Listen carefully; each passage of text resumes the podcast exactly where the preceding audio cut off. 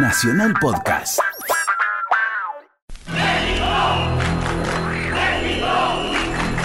México 86, México 86, el mundo unido por un valor. Argentina e Inglaterra disputaban los cuartos de final. Uno de los dos seleccionados quedaría afuera del Mundial. Digo, ¿cómo se le juega a este equipo inglés? Se le juega con pelota al piso, se le juega con pelota dominada, como siempre jugamos los argentinos. Fue el 22 de junio de 1986, domingo. Algunos encendieron sus radios, otros el televisor. 115.000 personas colmaron el Estadio Azteca. Todos ellos presenciarían dos momentos mágicos. Uno por la polémica, el otro por la excelencia. Nosotros no queríamos perder ningún partido. Ese por nada del mundo. La característica del partido era de la final. Esa era la final del mundo. Por lo que había sucedido, ¿no? Cuatro años antes, el tema de Malvinas, sabíamos que todos estaban esperando un buen resultado. Vamos a salir a jugar un partido de fútbol que hay que ganar para que la gente esté feliz en Argentina. No sabés lo que fue tener a los ingleses ahí y que nos pusieran el himno. Para Carlos Vilardo había solo un resultado posible. El equipo tenía un solo objetivo y siempre dijimos que la Argentina estaba por arriba de todo. Acá la selección tenía que ganar. Aquel día pasaría la historia. Iban cinco minutos del segundo tiempo y Maradona despertaba la alegría argentina y la furia inglesa. Abría el marcador e instalaba la polémica.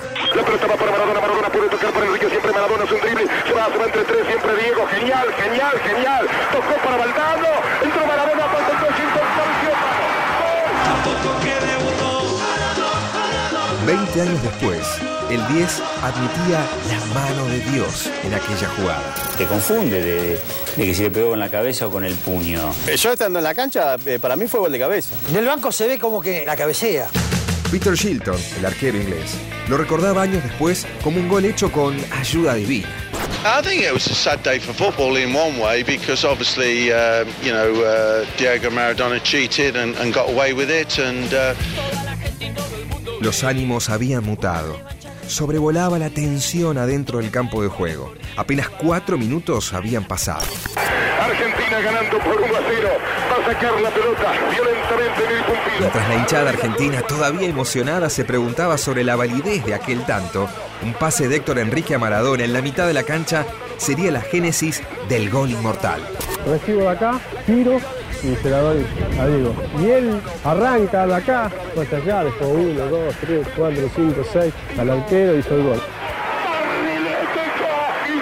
10 segundos, 10 toques, 60 metros. Diego pelota al pie, dejaba una estela de ingleses caídos en el camino y regalaba su magia a los ojos del mundo. Una vez que arrancó, viste vos cuando ves que arranca alguien que no lo puede parar y eso es lo que se veía detrás. El baile que nos dio. Argentinos y ingleses tuvieron una, una batalla física de verdad. Y Maradona, una batalla estrictamente futbolística, pero ese día dio el salto de futbolista a prócer. Una votación realizada por la FIFA en 2002, entre más de 340.000 personas de 150 países, lo inmortalizó como el gol del siglo, el mejor gol del mundo, la jugada de todos los tiempos, el mejor gol en la historia de los mundiales. Yo creo que es un gol soñado. El gol que, que todo el mundo quisiera hacer, no en un mundial, en un partido donde juegan con, con los amigos.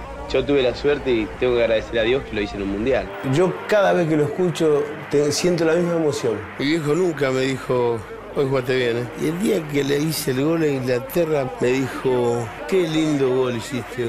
Y me abrazó y me, me partió todo. Argentina frente a Inglaterra. A Inglaterra. El 22 de junio de 1986, Maradona marcó los dos goles más memorables del fútbol internacional. Era un festejo raro, yo le puedo asegurar que era medias. Nos dimos cuenta de que habíamos hecho algo histórico para las madres y para todo el pueblo argentino.